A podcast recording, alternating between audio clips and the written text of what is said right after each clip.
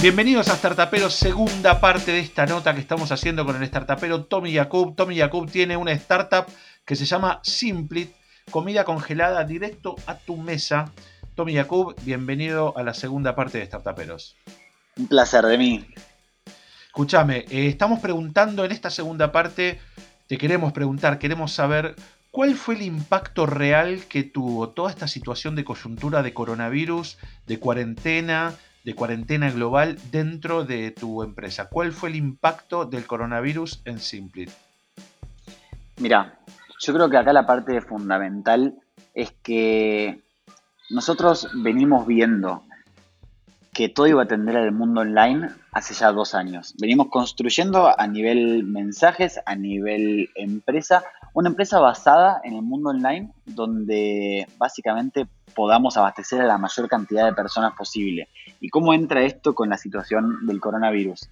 Acá pasó lo fundamental, donde nuestro mensaje siempre fue estoqueate, llena tu freezer, tener esa, esa libertad de llegar a tu casa y tener, saber que tenés un montón de opciones de comidas adentro del freezer.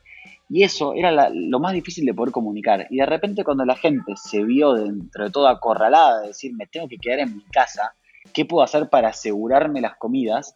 De repente la propuesta de valor fue mucho más fácil de contar, porque la gente lo estaba necesitando, ya no era algo de esto me vendría bien, sino necesito esto. Entonces las ventas se triplicaron y, también, a ver, tuvimos que adaptar la empresa, ¿no? Hoy somos una empresa, como, como te decía en el bloque anterior, eh, hemos repartido más de 200.000 platos mensuales, eh, perdón, 200.000 platos totales. Eh, hoy son más de 40 empleados que, tenemos y, básicamente era cómo adaptamos un negocio. ¿Qué es lo principal? Un negocio que ya venía del mundo online, adaptarlo, que en definitiva es adaptarlo al crecimiento, es más fácil. Otra cosa es lo que está pasando en este momento con los restaurantes y en el mundo de gastronomía total, donde empresas que no estaban en el mundo online están empezando a meterse. Y ahí todos los aprendizajes que yo te contaba en el bloque pasado es donde todo empieza a estar arriba de la mesa, ¿no? Donde la velocidad para crecer supone que tiene una base. Digo, hoy yo si quiero crecer más rápido online, tengo que invertir más plata, pero porque sé dónde invertirla. Entonces, eh, es muy distinto lo que está pasando en el mundo gastronómico, donde de repente los restaurantes están necesitando vender y abren un delivery o de repente empiezan a vender productos envasados al vacío. La principal diferencia es el mundo online.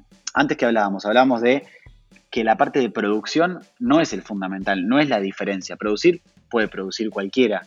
Y en este momento se está viendo esto, se está viendo lo que nosotros estuvimos armando de los últimos dos años, donde nos está posicionando te diría que arriba de la ola y bueno, el desafío justamente es poder mantener todo ese diferencial y poder mantener lo que estuvimos haciendo durante todo este tiempo cuando nadie lo estaba haciendo.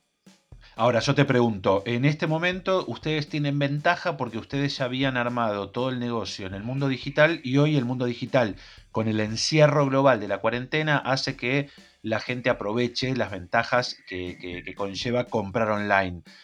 ¿Cómo están pensando el paso siguiente cuando, cuando ya no exista más la cuarentena, la gente pueda volver a salir, vuelva a consumir en los restaurantes? ¿Qué va a pasar con el, con el crecimiento que tiene Simplit, eh, tu startup, eh, gracias a la cuarentena? O sea, ¿cómo, ¿cómo se vuelve después a un estado original sin perder eh, toda la inversión que les llevó a ustedes este crecimiento en cuarentena? Mira, acá hay algo, algo fundamental, que el mensaje principal de la empresa ya se, se, logró transmitir con todos estos clientes. Entonces posiblemente el ticket promedio de cada uno sí baje un poco, porque de repente no vas a comer en tu casa 14 veces por semana, contando almuerzo y cena, sino que vas a comer menos. Pero la propuesta, la gente la recibió y lo, lo más importante es medir el feedback, ¿no? Y en este momento, en este momento está siendo súper alto. Entonces, aquí es cuando uno entiende que uno no es una comida para todos los días, en nuestro caso. La gente no buscamos que viva a base de esto. De hecho, todo lo contrario, parte de entender cómo ellos consumían nuestros productos es la parte fundamental. Hoy en día estamos dando tips para que vayan al supermercado a comprarse, para que se organicen en la semana. Eh, estamos dando tips para cosas divertidas para hacer un fin de semana, que no involucra comer, comer nuestros productos. Entonces, lo más importante es poder retener a los clientes, pero en, digamos, ¿cómo, te lo puedo decir? Básicamente es hacerle entender al cliente que, la propuesta se entendió.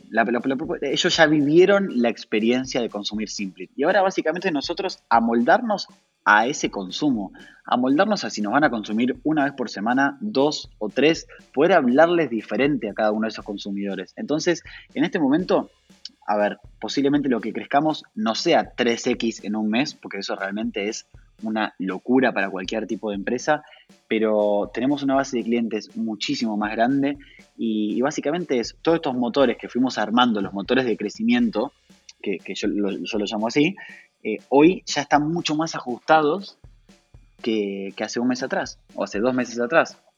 Bueno, podemos decir entonces que en Startuperos eh, pudimos hablar con un startupero que se encontró beneficiado por el coronavirus. ¿Puede ser esto un buen cierre para, para este bloque?